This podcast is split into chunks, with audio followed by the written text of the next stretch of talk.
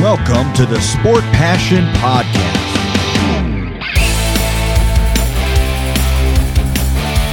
And here is your host, Lars Marendorf.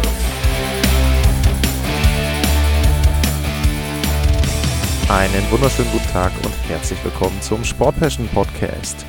Die vorletzte Vorschau auf eine Serie der ersten Runde in den NHL Playoffs 2022 steht an.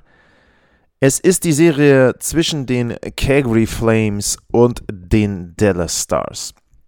Die Calgary Flames hatten eine sehr gute reguläre Saison. 50 Siege, 21 Niederlagen, 11 Mal Overtime oder Shootout und das reicht dann für 111 Punkte und Platz 1 in der Pacific Division. Auf der Gegenseite die Dallas Stars haben eine Bilanz gehabt von 46, 30 und 6, 98 Punkte und Platz 4 in der Central Division und den ersten Wildcard-Platz in der Western Conference. Damit also die Serie Calgary Flames gegen die Dallas Stars. Es gab drei Spiele zwischen den beiden Mannschaften, relativ gut verteilt über die Saison. Erste Partie im November hat Dallas gewonnen in Calgary nach Verlängerung 4 zu 3. Zweites Spiel hat Calgary gewonnen im Februar in Dallas mit 4 zu 3. Und die letzte Partie, die ist gar nicht so lange her. Am 21. April gab es ein 4 zu 2 für die Calgary Flames zu Hause gegen die Dallas Stars. Wenn man sich die bisherigen Playoffs anguckt, dann gab es diesen Vergleich zwischen den Stars und den Flames zweimal. 1981 das erste Mal. Damals setzten sich die Minnesota North Stars durch mit 4 zu 2. Und dann 2020 in der Bubble gab es auch bereits die Serie. Dann waren es natürlich die Dallas Stars und die haben sich auch da mit 4 zu 2 durchgesetzt auf dem Weg ins Stanley Cup Finale. Also zwei Serien bisher, beide Male 4 zu 2 für die Dallas Stars ausgegangen. Wenn man in die Statistiken reinschaut, dann sieht man, dass die Calgary Flames eines der besten Teams der NHL waren. Bei den Toren 291 geschossen, Platz 6. Bei den Gegentoren 206 bekommen, Platz 3. Also beide Male wirklich vorne mit dabei. Die Dallas Stars sind in beiden Rankings im Mittelmaß. Bei den eigenen Toren nur 233 geschossen, Platz 21. Bei den Gegentoren 244 bekommen, Platz 14. Und wer aufgepasst hat und kurz mitgerechnet hat, der hat gemerkt, dass das ein negatives Torverhältnis ergibt. Die Dallas Stars sind die einzige Mannschaft in den NHL Playoffs dieses Jahr, die ein negatives Torverhältnis haben und trotzdem aber dann die Playoffs erreicht haben. Gut, man kann sagen, lieber weiß ich nicht, zwei, dreimal mit sechs, sieben Toren Unterschied verlieren und dann ein paar Mal 1-0 gewinnen oder mit einem Torunterschied. Am letzten Endes zählt ja nicht die Tordifferenz, sondern dann die Siege bzw. die Punkte und dann eben Spiele, die man in die Verlängerung oder ins Penaltyschießen rettet. Ja, aber man sieht hier schon deutlich die Tendenz. Also wie gesagt, Calgary beide Male vorne mit dabei bei den Toren und bei den Gegentoren und die Dallas Stars im Mittelmaß, beziehungsweise bei den eigenen Toren sogar eher im unteren Drittel dann mit anzusiedeln in der NHL. Allerdings sieht das Ganze bei den Special Teams, zumindest im Powerplay, etwas anders aus. Da sind beide Teams sehr, sehr ähnlich. Die Flames 22,9% Erfolgsquote, die Stars 22,4%. Damit liegen sie direkt nebeneinander. Calgary auf Platz 10, die Dallas Stars auf Platz 11, was das Überzahlspiel betrifft. Aber auch da muss man jetzt sagen, Special Teams beim Unterzahlspiel, da sind die Flames ebenfalls wieder gut vorne mit dabei. 83,2%, Platz 6 im Unterzahlspiel. Da können die Stars nur 79% der Unterzahlspieler erfolgreich gestalten. Platz 19 ist das, also da fallen sie dann auch wieder ab. Ein bisschen in dieser Statistik. Eine Statistik, da führen die Dallas Stars die Liga an, beziehungsweise, man muss vielleicht anders sagen, sie sind da das fairste, schrägstrich vielleicht beste Team. Es geht um die Strafzeiten. 521 Strafminuten haben die Dallas Stars nur gesammelt. Das ist der Bestwert der NHL. Also das auf dem Papier fairste Team der National Hockey League, die Dallas Stars. Da ist Calgary eher ein bisschen rustikaler unterwegs. 670 Strafminuten, Platz 23. Und das Ganze schlägt sich auch in der Verteilung der Strafzeiten bei den Spielen wieder. Da sind die Stars immerhin noch auf Platz 7. Auch da ist Calgary weiter unten anzusiedeln, also Platz 22. Das heißt also, sie nehmen mehr Strafzeiten als der Gegner.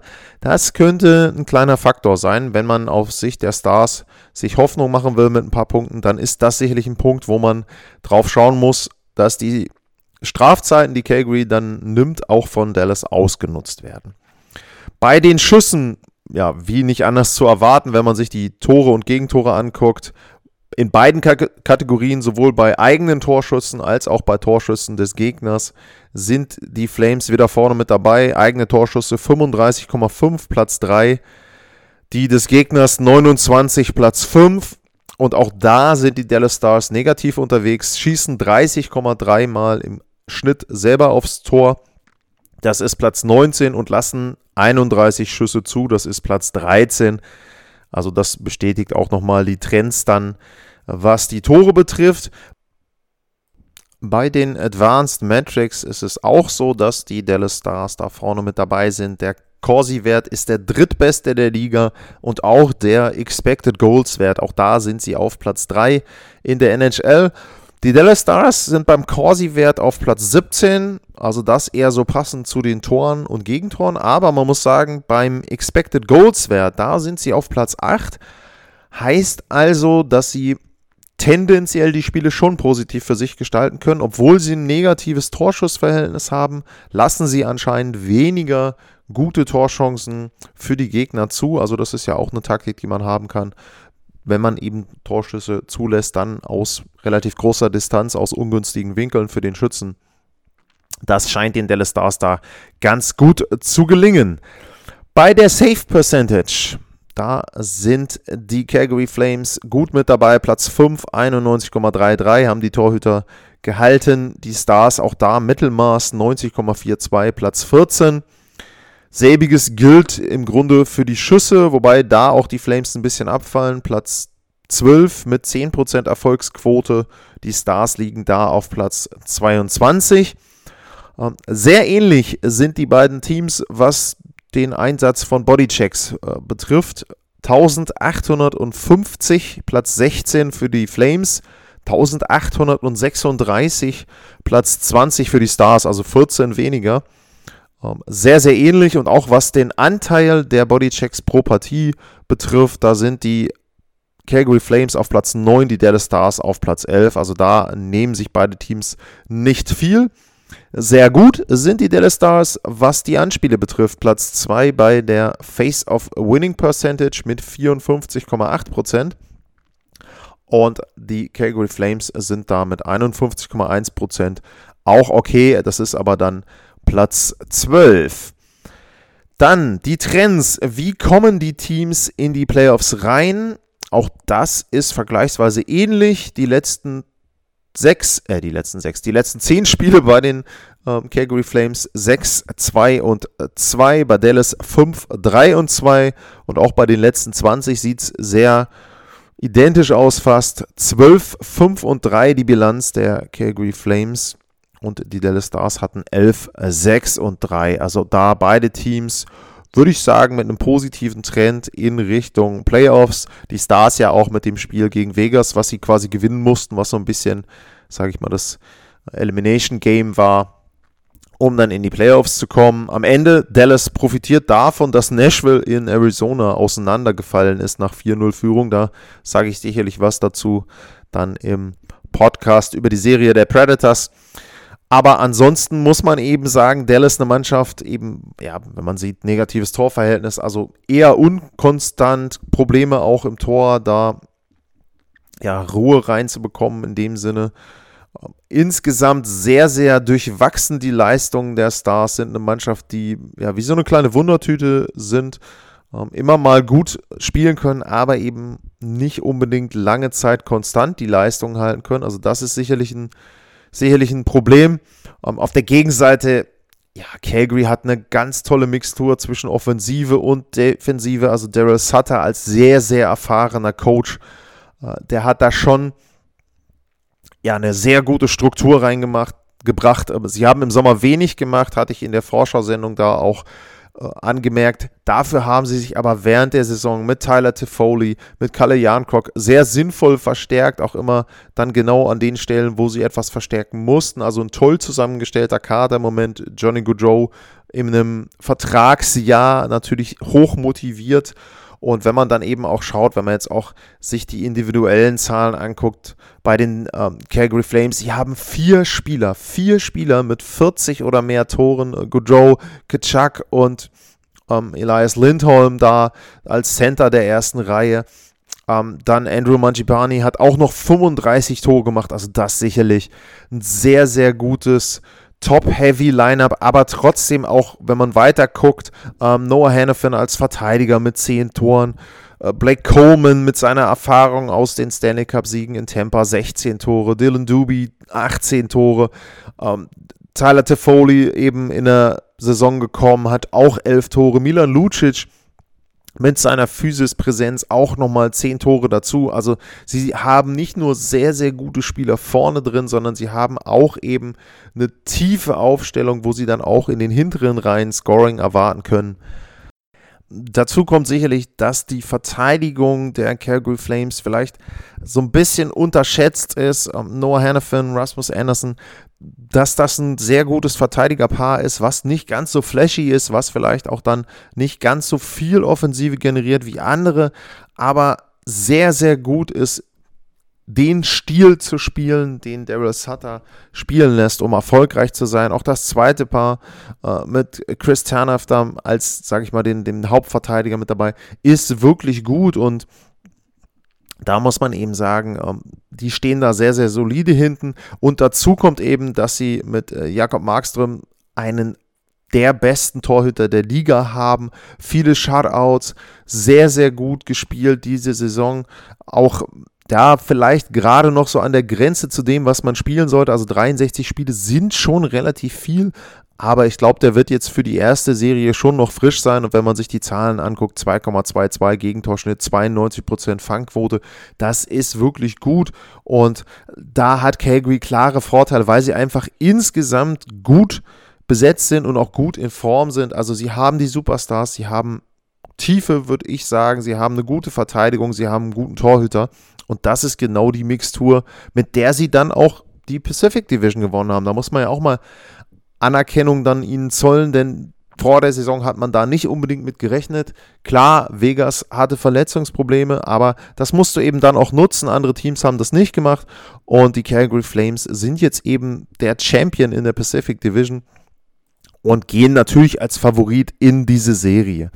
Wenn man auf der anderen Seite sich anguckt, die Dallas Stars, ich habe es gesagt, so ein bisschen ein Team, ähm, was man schwer einschätzen kann, wo man nicht unbedingt sagen kann, okay, ähm, ja, die, die sind durchgängig gut besetzt. Ähm, sie haben sicherlich eine sehr, sehr gute erste Reihe mit Robertson, mit Hinz und vor allem mit Joe Pawelski, der un unglaublich erfahren ist. Ein Spieler, der schon alles gesehen hat, natürlich auch noch keinen Stanley Cup gewonnen, aber eben sehr, sehr gut weiß, wie man erfolgreich ist, 37 Jahre, aber trotzdem noch fast einen Punkt pro Schnitt, alle 82 Spiele absolviert. Also das ist ja auch schon etwas, wo man erstmal den Hut ziehen muss und sagen muss, hey, ähm, das musst du erstmal hinkriegen. Das ist schon sehr, sehr gut, wenn man sich auch anguckt. Er hat eben 81 Punkte, Robertson 41 Tore, Hinz 72 ähm, Punkte, 37 Tore. Das ist sehr gut, aber danach fällt es schon sehr, sehr stark ab. Du hast zwar noch Tyler Sagan mit 24 Toren, aber 49 Punkte, hm, ja, eher so mittelmäßig. Äh, John Klingberg 47 Punkte. Ist auch okay als Verteidiger, aber eben nichts Überragendes. Jamie Benn wird immer älter, 46 Punkte, 18 Tore. Ähm, und dann musst du schon suchen. Dann hast du noch Dennis Gurianov mit 11 Toren. Ähm, du hast noch Jacob äh, Peterson mit 12 Toren und dann ist es schon sehr, sehr dünn. Also es ist nicht umsonst so, dass sie nur 233 Tore gemacht haben. Und da muss man eben nach hinten gucken und gucken, okay, wer soll denn nachher die Tore machen? Denn Michael Raffel hat sieben Tore sicherlich nicht unbedingt seine Aufgabe, aber trotzdem, äh, es fehlt dann einfach an der Tiefe bei den Dallas Stars. Da fällt es dann wirklich ab nach hinten hin. Und äh, ja, das kann dann ein richtiges Problem werden in den Playoffs. Ähm, auch bei der Verteidigung, Brian Suter, wissen wir alle, der ist nicht mehr der Jüngste, äh, solide gespielt. Miro Haskinen hatte, glaube ich, auch schon bessere Spielzeiten. Essa Lindell, John Klingberg, das zweite Paar ist auch nicht so überzeugend gewesen. Wie gesagt, es, es hat ja einen Grund, warum sie so durchwachsen gespielt haben, warum sie eben gerade so in die Playoffs reingekommen sind. Und deswegen muss man schon sagen, die Dallas Stars natürlich eine Mannschaft, da fällt es schwer, richtig Faktoren jetzt zu finden, wo man sagen kann, hey, das kann den Flames Probleme bereiten. Auch im Tor äh, Jake Oettinger sicherlich okay als Leistung, 2,53 der Gegentorschnitt, ähm, 900, äh, 91,4 Prozent die Fangquote. Das ist okay, aber er hat halt null Playoff-Erfahrung, zwei Spiele, ich weiß nicht, ich glaube 36 Minuten insgesamt. Ähm, das ist natürlich absolut nichts. Ähm, Braden Holtby wäre schön, der ist verletzt. Ähm, wenn der zumindest als Backup ähm, da zur Verfügung stehen würde, ähm, weiß ich nicht, ob der dann jetzt irgendwann wieder auf der Bank sitzen kann. Also, ja, äh, äh, es gibt wenig, was aus Sicht der Stars Mut macht. Auf der anderen Seite muss man natürlich eine Sache sagen. Sie hatten vor zwei Jahren diesen tiefen Playoff-Run bis ins Stanley Cup-Finale. Und auch da war es so. Da haben die Experten und auch ich habe da die Dallas Stars immer irgendwie unterschätzt, weil sie einen Stil gespielt haben, der sehr unbequem ist, der dich auch vielleicht frustriert als Gegner, wo sie dann auch teilweise eben von Spielern, Kiwi Ranta oder wer auch immer das dann war, Tore bekommen haben, wo man vorher nicht mit gerechnet hätte. Und ich weiß nicht, ob sie diese Magie, ob sie diesen Zaubertrank, wenn man das vielleicht so sagen will, in diesem Jahr wiederfinden.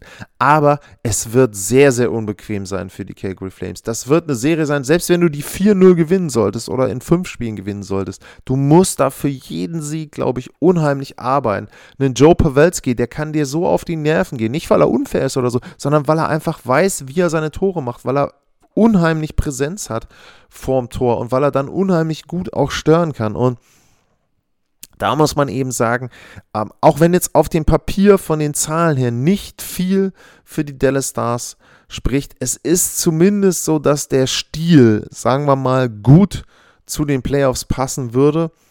Und ähm, ja, da wird es also darauf ankommen, dass die Flames sich da nicht frustrieren lassen, dass sie da eben nicht aus dem Konzept geraten.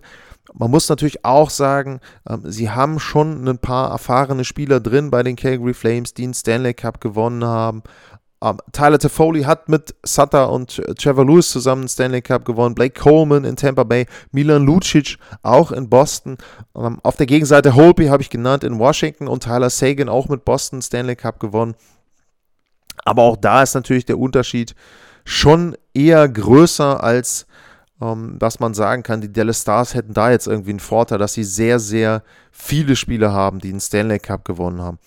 Ich muss sagen, das ist für mich eine Serie, wo ich eindeutig einen Favoriten sehe, wo ich einfach auch wenig Möglichkeiten sehe für die Dallas Stars da irgendwie gefährlich zu werden. Auf der anderen Seite, ich habe es gesagt, ich will sie nicht komplett unterschätzen und ähm, ich tippe auf die Calgary Flames. Ich sage, die Calgary Flames setzen sich durch, aber ich muss sagen, ich habe mich dann dazu entschlossen, sechs Spiele zu tippen. Also Calgary mit 4 zu 2 diese Serie gewinnen zu lassen in meiner Prognose. Und ähm, das ist halt so ein bisschen der Respekt vor den Dallas Stars, weil ich die, ich kann die einfach nicht greifen. Ich kann echt nicht sagen, ob sie vielleicht doch wieder in der Lage sind, zum Beispiel ein erstes Spiel zu klauen, weil Calgary nervös ist, weil Calgary aus irgendeinem Grund nicht so richtig performen kann, wie sie das normalerweise, sage ich mal, in der regulären Saison geschafft haben. Und dementsprechend möchte ich da die Stars nicht unterschätzen, aber ich glaube, für einen Seriengewinn reicht es für die trotzdem nicht aus. Deswegen mein Tipp für diese Serie: Calgary Flames gewinnen 4 zu 2 gegen die Dallas Stars. Das war die vorletzte Vorschau auf die Playoff Runde 1. Es folgt noch Colorado gegen Nashville. Und wie immer gilt, wenn ihr Fragen habt, wenn ihr Anmerkungen habt, wenn ihr auch nach den ersten Spielen, die dann jetzt kommen in den Nächten, irgendwelche Themen habt, wo ihr sagt, das würde ich gerne nochmal wissen oder da ist mir was aufgefallen, sehr, sehr gerne an lars-mar oder info at sportpassion.de. Ansonsten die Bracket Challenge ist noch offen bis zum zweiten Spiel, wenn ich die Regeln jetzt richtig verstanden habe von der NHL. Also da könnt ihr noch eure Tipps anpassen. Link gibt es bei mir auf Twitter natürlich auch. Und ja, ansonsten bedanke ich mich für heute fürs Zuhören. Wie immer gilt, bleibt gesund und bis zum nächsten Mal. Tschüss.